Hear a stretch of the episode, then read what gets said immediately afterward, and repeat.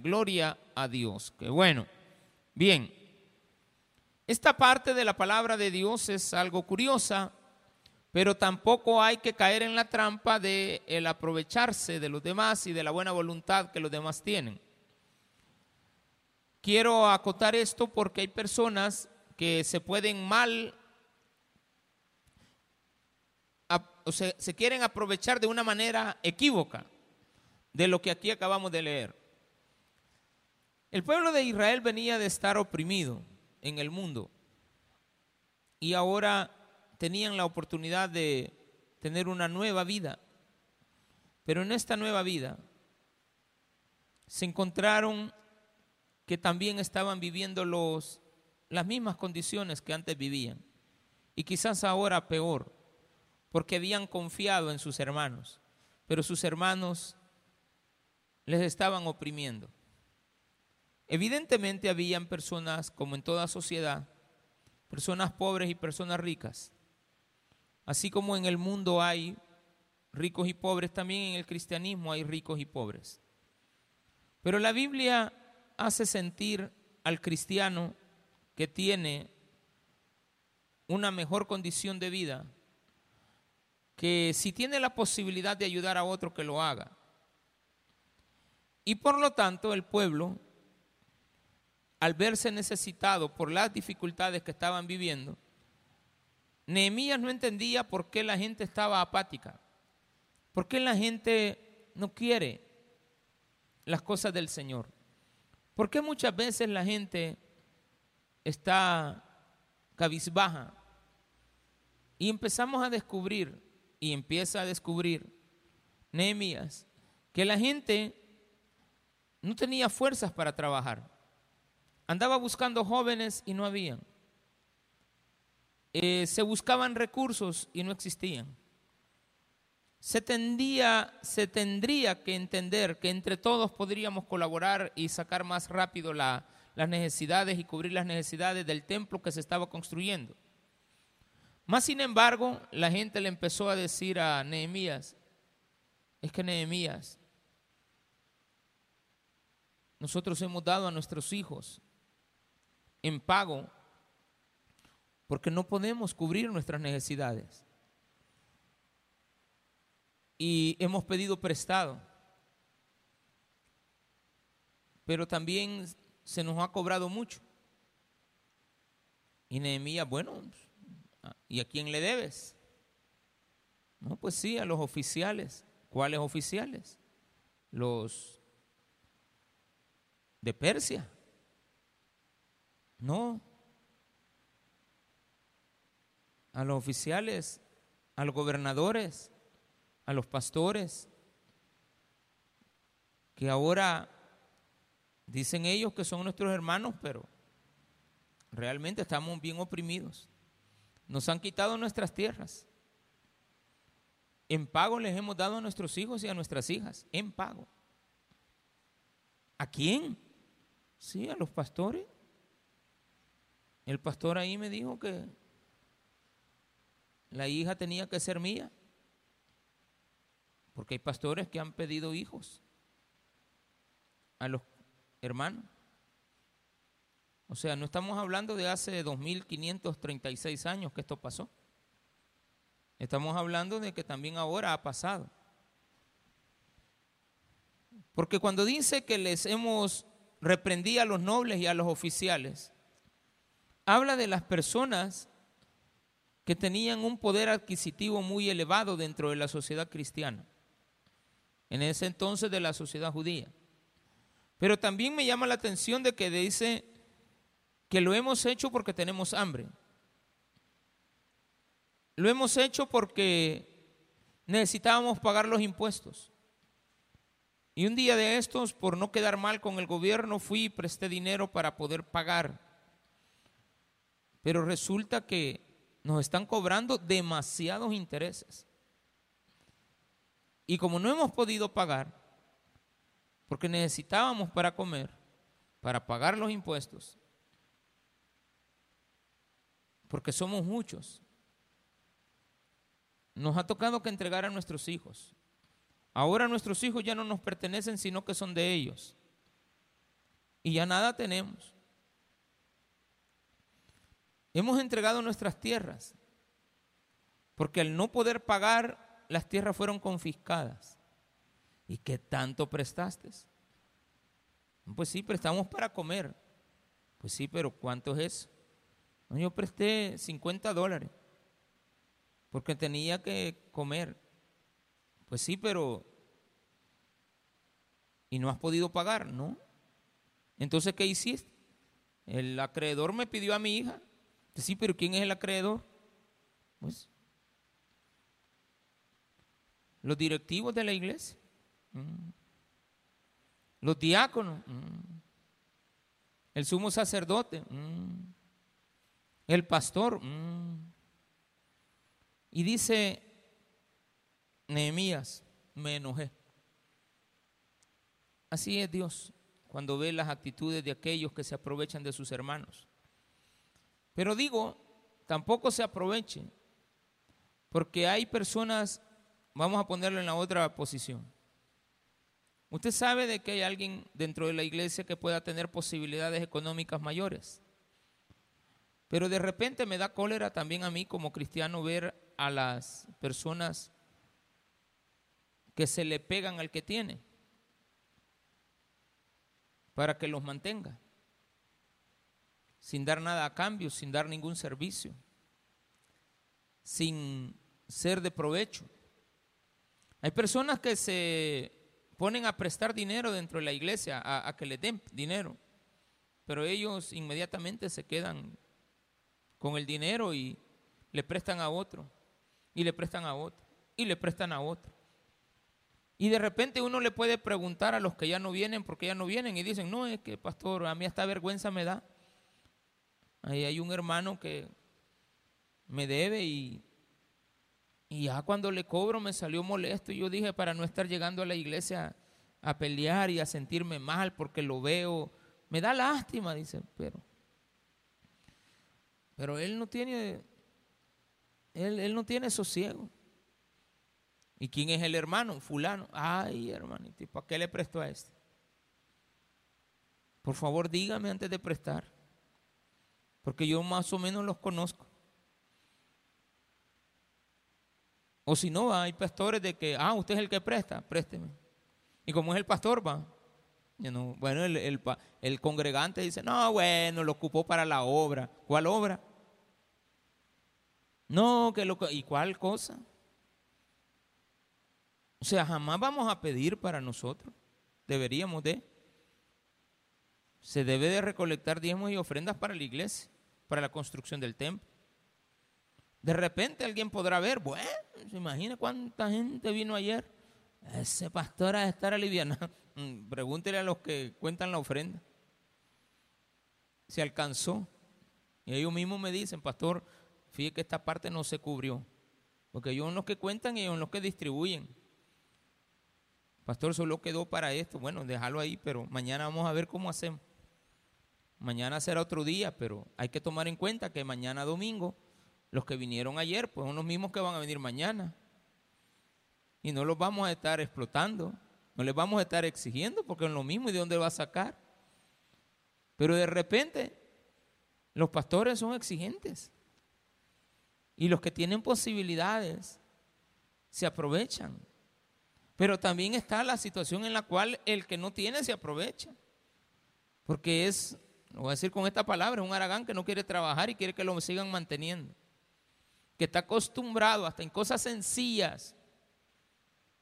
En cosas sencillas. Como es un café. Nunca compran el café, siempre le andan pegando a la par a alguien que se los compra. No quieren invertir ni para ellos mismos. A veces les invitamos a los servidores a que vayamos a una cena al año y les digo, no me lo den a mí, ahorrenlo ustedes, un dólar quincenal. Al final de 15, de 12 meses ustedes van a tener 24 dólares, ahorrando un dólar quincenal. ¿Qué te cuesta agarrar un dólar y guardar, y guardar? Claro, si no tienes ni ese dólar, pues no hay problema no participes. O sea, no es necesario. Pero también estar ahí a la par de alguien, a ver qué pasa. Ojalá que mire que yo no tengo y que se ponen víctimas. Y viene aquel que tiene un buen corazón. No, hermanito, no caiga en esa trampa. No sea bobo. No se deje aprovechar de los vividores de las iglesias, tanto pobres como ricos.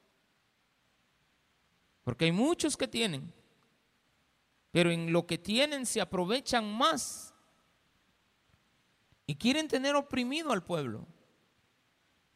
Si bien es cierto, el mundo nos cobra un interés por un servicio, por un pago, y hablemos claramente, está hablando aquí de los que prestan dinero.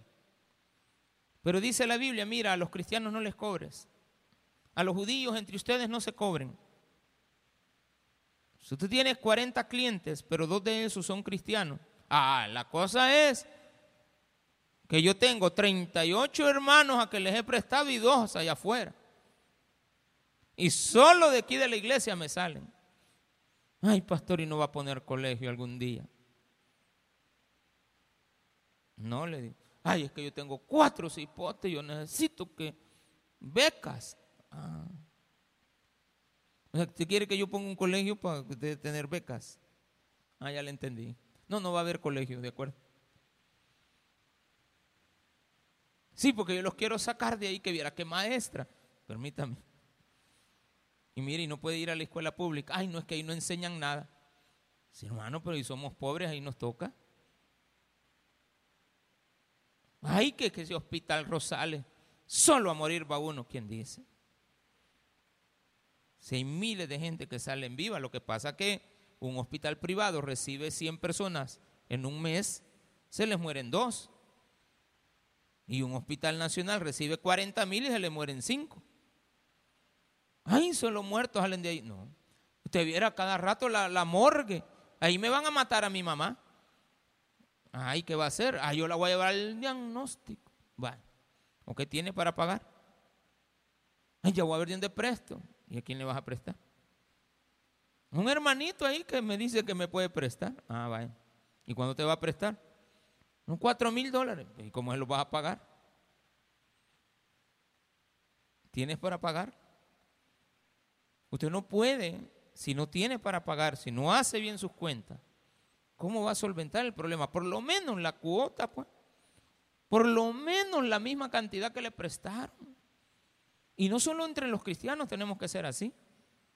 Debemos de todavía ser más honestos para con el mundo. El mundo va a confiar en que usted, la persona tiene, está bien, es que no le sobra. Ay, si este tiene mucho dinero, si a este no le van a hacer falta los 20 pesos, si hermano, si de eso vive, de los 20 dólares que usted le da de ganancia. Claro, pero aquí dice, nos están cobrando demasiados intereses. Y la Biblia establecía para el pueblo judío, en el libro de Levítico, que no debía de cobrarse interés. En el capítulo 25 dice leyes acerca de la usura y el interés. Y dice, a tus hermanos no les cobres, puedes prestarles y que te lo devuelvan. Devuélvalo. Se lo ocupó para una emergencia.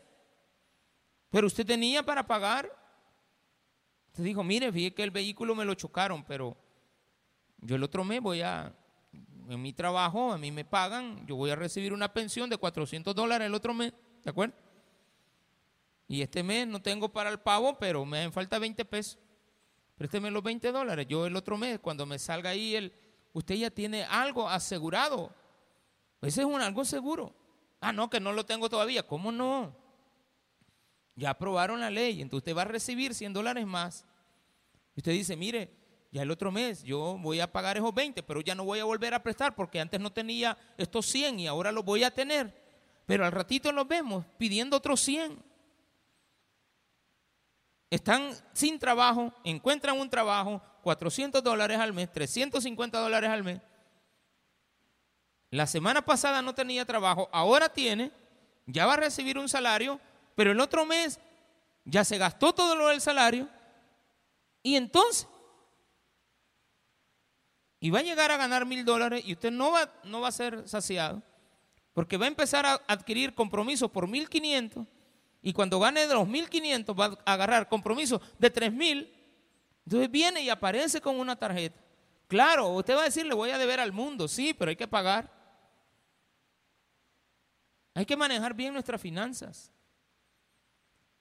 Si la Biblia dice no le cobres interés, no le está diciendo tampoco regálale el dinero. Es que hay que pagar. Pero aquí había un lamento. No le debían a los persias, a los persas. Le debían a los oficiales. Y los oficiales estaban oprimiendo al pueblo. Y a Nehemías le dolió en el corazón saber que no teníamos mano de obra, que no habían recursos, porque había gente que se los estaba quedando.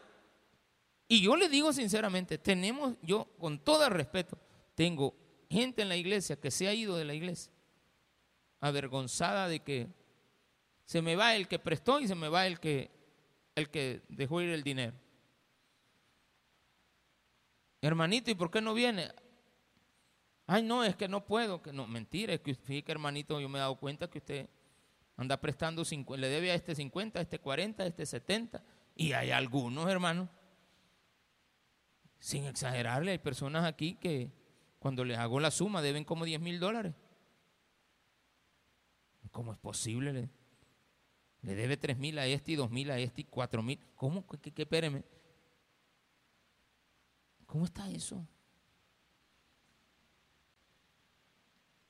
Eso no es correcto. Dios no bendice. Y cuando tengas para pagar algo, no salgas por fiador de tu hermano. La Biblia nos lo advierte. hay un gran problema social. Hoy es una nueva etapa. Hoy es una nueva era. Ha venido al cristianismo. Aprende a invertir. Aprende a gastar. Ay, yo voy a comprar cohetes. Ay, hermanito.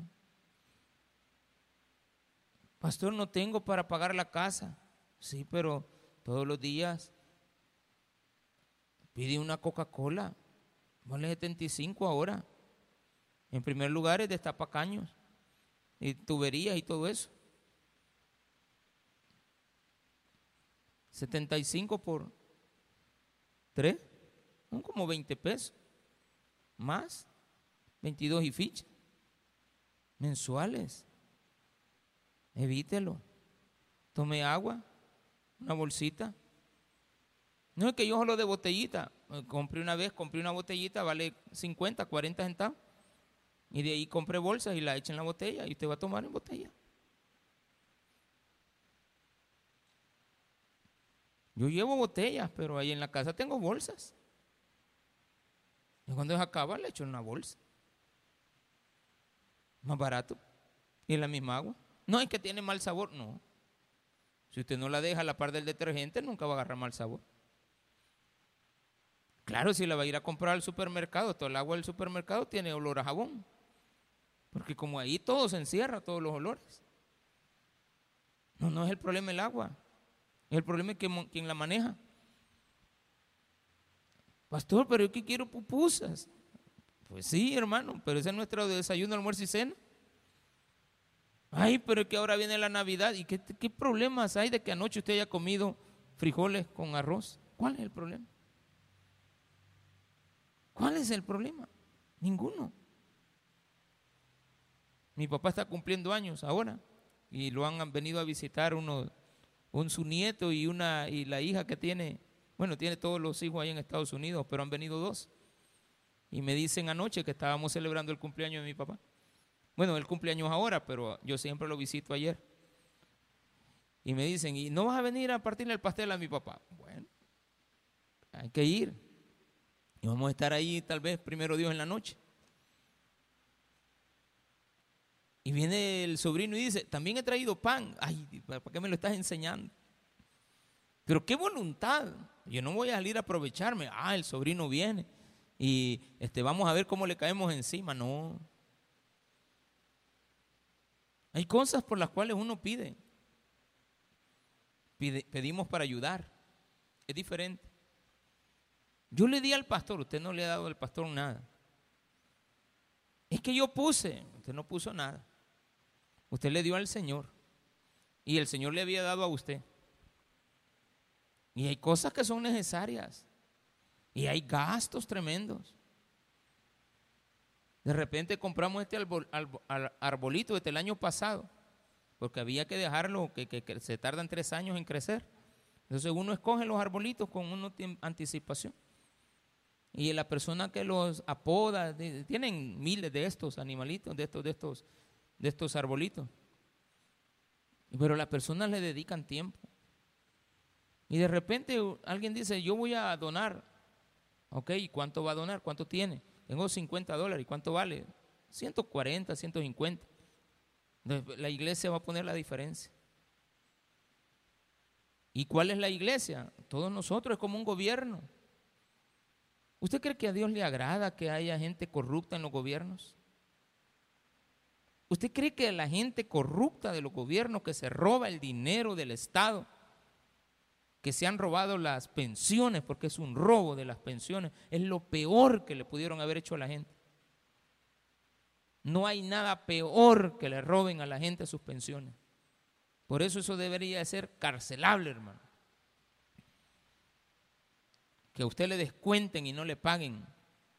Y usted llega 4, 5, 10, 15 años después a decir, bueno, ya me vengo a jubilar aquí. No, señor, pero esté aquí solo ha trabajado cuatro años. No, si yo tengo 30 años de trabajar, sí, pero que aquí el fondo de pensiones no hay. Y el dueño, a él se fue. Pues vaya a buscarlo. No, si ya hasta se murió. Él comió todo el pisto. Y venía a la iglesia. Era un ladrón. Un estafador.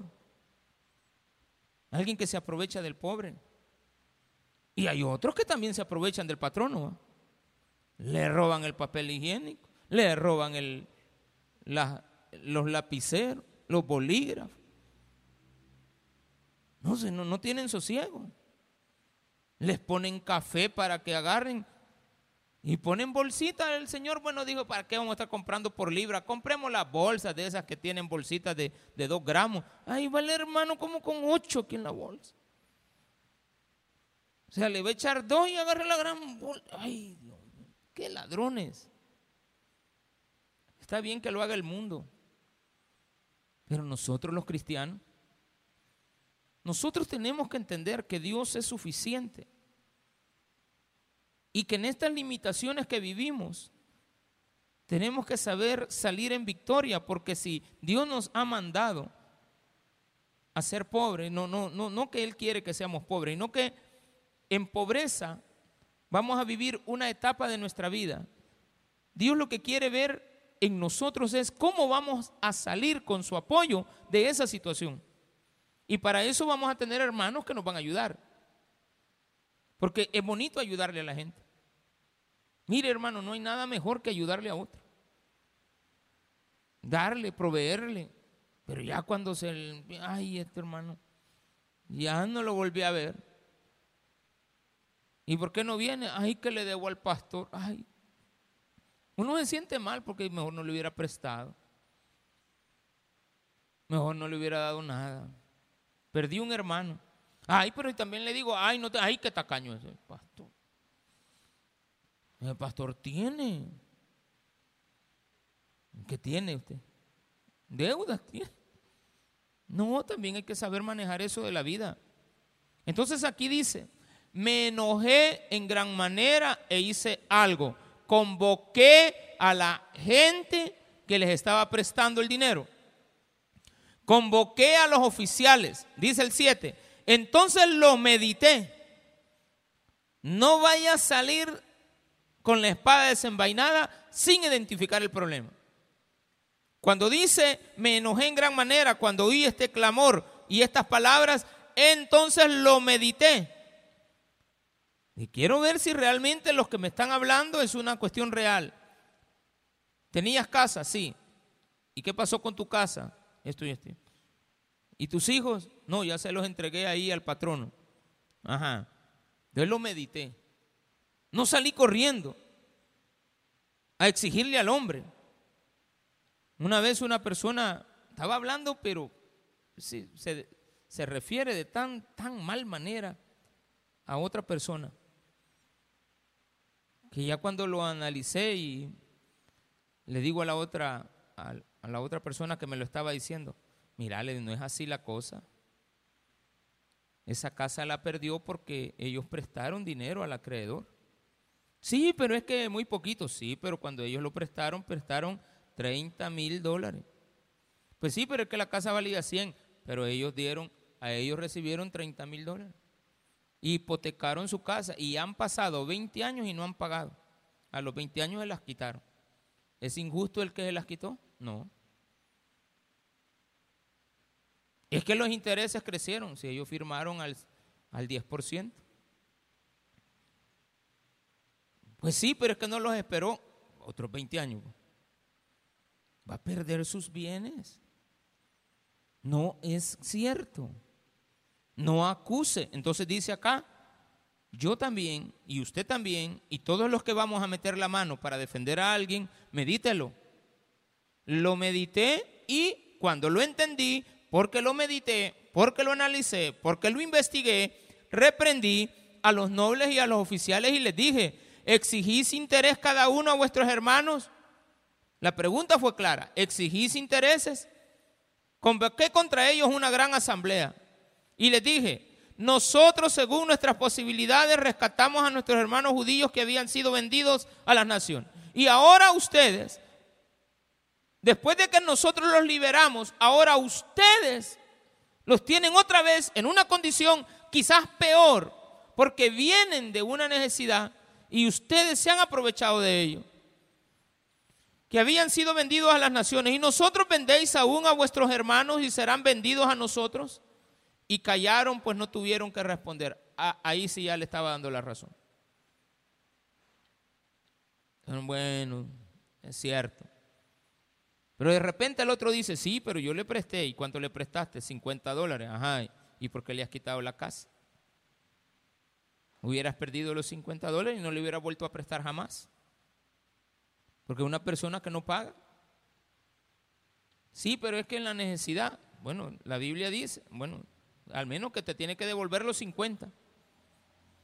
Pero le has quitado una hija. Un día de estos me dice un pastor que tiene una iglesia, que él está complicado, no la puede seguir sosteniendo. No, no, no sosteniendo, perdón. No puede seguir yendo. Él ha hecho la iglesia. Le ha hecho una casa pastoral. Tiene buses para la iglesia. Y es un pueblito. Pero usted mira una gran mansión. En la, iglesia, es una mansión. El templo, hermano, e, es un lujazo de templo. Sonido, luces, cámara, acción, todo lo que usted quiera. Pastizales, pero hermoso el lugar. Y él tiene dificultades para poder estar yendo, porque aquí se le ha complicado la cosa en, su, en su empresa. Y me dice, pastor, ¿qué piénsame? Fíjese que quiero, tengo un hermanito que está llegando allá, me dice. ¿Y qué pasa con el hermanito? No sé si hacerle contrato, me. ¿Contrato de qué? Es que lo quiero dejar como pastor porque yo no puedo seguir yendo. Y el que le ha dicho que no, que, hagamos contrato. Y yo nunca he hecho contrato. ¿Y cómo se hace eso? No sé tampoco, porque donde yo, yo, a la congregación a la que yo pertenezco nunca nos han hecho contrato. Ahí nos han preparado y nos han dejado a la libertad de que nosotros hagamos, siempre y cuando no abusemos. Y yo sé que hay muchos de nosotros que abusan. Y no les dicen nada. Nada. Al contrario, al final los terminan perdonando. Pero mire, fíjate que él me ha dicho de que hagamos contrato y el contrato dice Dice el, el que va a quedar de empleado que le firme un contrato donde diga que va a recibir un salario y se va a quedar con los diezmos. Que las ofrendas son para la iglesia y los diezmitos son para él. Ah, solo hay diezmos va a pasar pidiendo.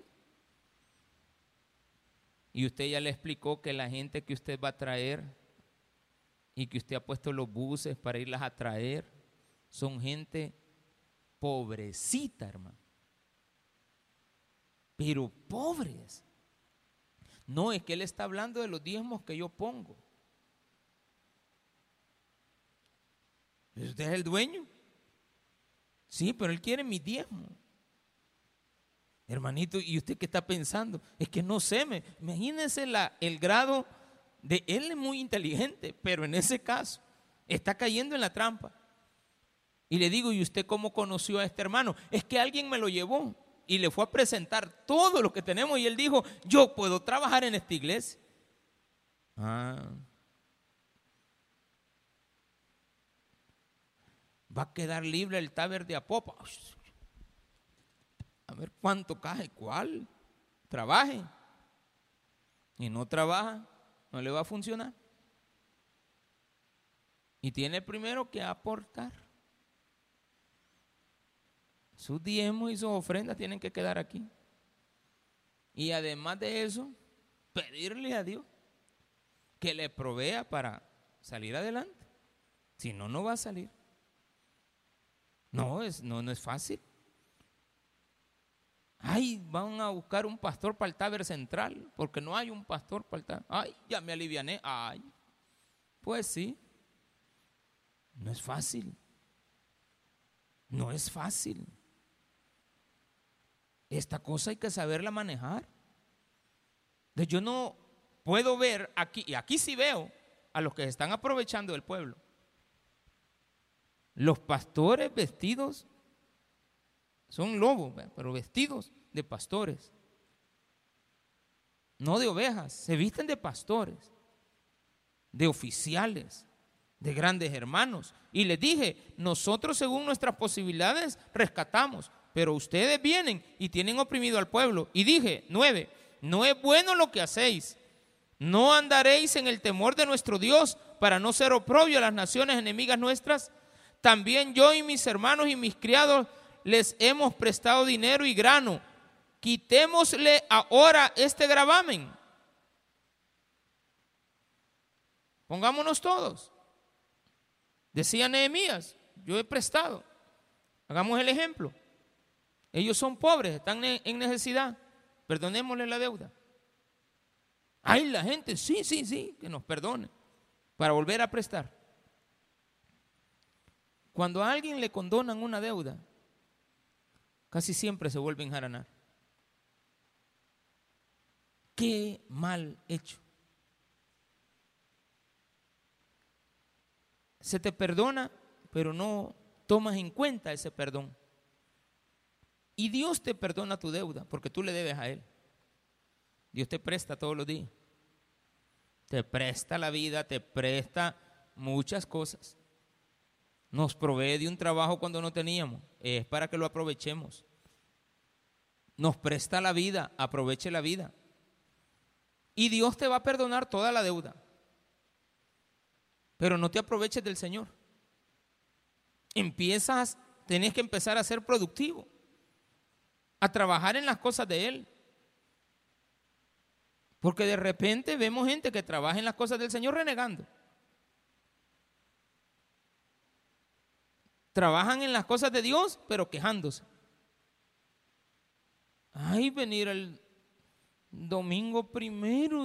Ay, hay que permanecer durmiendo. Me prefiero que me venga a dormir aquí al culto después del 24 es más bonito verlo aquí bien fondeado. Ya tiene como 20 veces de estarme llamando. Ya voy, ya voy, ya voy, ya voy, ya voy. ¿De acuerdo? Sí, sí, sí, hermanito. Venga, pastor. Y, bueno, ¿y que me está llamando o qué? Pues. Pero al ratito, pues ya cae ahí. Ya cuando lo veo que fue de lado, a ponerla conmigo, estaba dormido. Ya después se despierta. Pero es preferible que esté aquí. y no en otro lado. Venimos a la iglesia a quejarnos de lo que no tenemos, pero Dios te ha dado. Lo que pasa es que no sabes identificar cuál es tu tarea y tienes que hacerla de la manera correcta. También yo y mis hermanos les quitamos este gramama. Os ruego que les devolváis hoy sus tierras, sus viñas, sus olivares, sus casas y la centésima parte del dinero. ¿Cuánto le has cobrado? Tanto. Devuélvele todavía un poquito más. La casa no era tuya, ¿verdad? Le prestaste dinero y él te ha dado intereses y ya, ya se los recobraste. Dale una centésima parte. Te prestó mil, dale este, 10 dólares. Te prestó 100, dale un dólar para que no diga que no le devolviste. La centésima parte devuélvele. Ya le cobraste, sí, pero es que yo, él me debe. No, no, espérate. Él ya te pagó. Él te pagó con su esfuerzo. Él te pagó con esto. Él te pagó con lo otro. Un día en la iglesia, una persona se quedó a ayudarnos unos minutos más, atendiendo a una persona, nunca se había quedado. Claro, yo cuando veo que se quedan, los tengo que ir a dejar a las casas, estoy pendiente de ellos. No se preocupe, hermano, yo lo voy a dejar, lo dejo el buzo, cualquier cosa, va. Pero en el camino iba quejándose. Ay, que tenía que haber hecho. Eh, me, me hubiera dicho. Me hubiera dicho, no hay problema. Pastor, pero es que ahora me fijé que a mí siempre me llegan a pedir el sobre para poner el diezmo. Bueno, y eran las siete. bueno, y los hipotes que, y, que se me han hecho, pues, no hay ni uno. Ay, pero no vaya a venir el pastor Junior. No hayan quien lo quiera atender. De veras, para quien trabajan, para que lo vea alguien. De eso se trata el otro culto que viene, el de las 10 de la mañana, la falsa religión. De eso dijo Jesús. Miran a los religiosos, sí, ahí está. No hagan como ellos hacen, hagan lo que ellos dicen. Porque bien bonito hablan, pero no hacen. Y ponen cargas en otros que ellos no pueden llevar. De eso es el otro sermón. A veces, yo no sé si Jesucristo en esta época hubiera visto cómo es la gente cristiana, cómo se hubiera puesto a predicarle. Jesús no, no se ponía en púlpitos a predicar, pero imaginémonos haciéndolo. Yo le aseguro que le hubieran dicho así, ¿ve? Ay, qué duro ese hombre. Amén. Ay, qué pésimo. Ay, mira cuántas cosas. A mí me estaba tirando, sí, como Si, si Masito no dice el nombre, ah, Dios, Jesucristo dijo, ustedes los fariseos, que vienen a levantar la mano viendo a ver quién los mira. Bien, cuidado. También en la usura es mala, pero tampoco se aprovecha el que presta. Y le dijeron, lo devolveremos y nada le demandaremos. Que bueno, mire, esto me agrada. Que el que había sido opresor cambió su actitud escuchó el mensaje, lo convocaron a una asamblea y los que habían prestado dinero recapacitaron y dijeron, no, tienes razón, Nehemías, discúlpanos. ¿A quién le debo? A fulano. Venga, aquí está su viña, aquí está esto, aquí está lo otro. Y aquí está una parte adicional. Y dijeron, lo devolveremos. Entonces convoqué a los sacerdotes y les hice jurar conforme a esto. Y sacudí mi vestido y les dije, así como me estoy sacudiendo el vestido, sacuda a Dios de su casa y de su trabajo a todo hombre que, hombre que no cumpliere esto. Y así sea sacudido y vacío. Y respondió toda la congregación, amén. Y alabaron a Jehová y el pueblo hizo conforme a esto. También desde el día que me mandó el rey que fuese gobernador de ellos en la tierra de Judá desde el año 20 del rey Atajerjes hasta el año 32, 12 años, ni yo ni mis hermanos comimos el pan del gobernador. no hubo necesidad, no nos aprovechamos. Pero los primeros gobernadores que fueron antes de mí abrumaron al pueblo y tomaron de ellos por el pan y por el vino más de 40 ciclos y plata y aún sus criados se enseñoreaban del pueblo. Pero yo no hice así a causa del temor de Dios. También en la obra de este muro restauré mi parte y no compramos heredad y todos mis criados juntos estaban allí en la obra. Además, 150 judíos y oficiales y los que venían de las naciones que habían alrededor de nosotros estaban a mi mesa. Y lo que preparaba para cada día era un buey y seis ovejas escogidas. También eran preparadas para mí aves y cada diez días vino en toda abundancia y con todo esto nunca requerí el pan del gobernador porque la servidumbre de este pueblo era grave acuérdate de mí para bien, Dios mío, y de todo lo que hice por este pueblo. Es cierto que aquí como que alguien dirá, bueno, Nehemías tenía un interés. No, era poner las cosas en orden y le pidió a Dios, Señor, gracias porque nunca he tenido que tomar. Pero también, Señor, te pido que, que te acuerdes de mí para bien. Cuando usted es alguien dadivoso, pero que no es tonto, tiene que tener cuidado. Dios lo va a bendecir mucho. De repente Dios le va a calmar a usted la bendición, porque usted es muy dadivoso, pero también comete errores de tirar comida al que no aprovecha. Hay gente que no va a aprovechar pero es gente que no fue enseñada a aprovechar. Usted les tiene que enseñar, pero tampoco puede disminuir la porción de aquellos a quienes les ayuda por aquellos que no lo hacen. Tiene que saber identificar que cuando hay alguien interesado que tiene intereses particulares y que no es honesto, lo puede ir apartando, enseñarle que se le puede dar menos de lo que se le daba, porque eso va a ser una pérdida, que usted la tiene que considerar cuando usted tiene para dar. Cuando usted es el que puede dar, considere parte entre todas las cosas como pérdidas, pero esas pérdidas Dios las va a recompensar. Pero cuando encuentre que todos sean de la misma calaña, de la misma medida, pues convóqueles y hágale ver que están actuando mal, que deben de servirle en las cosas del Señor con amor y con dedicación. Démele un fuerte aplauso a nuestro Señor.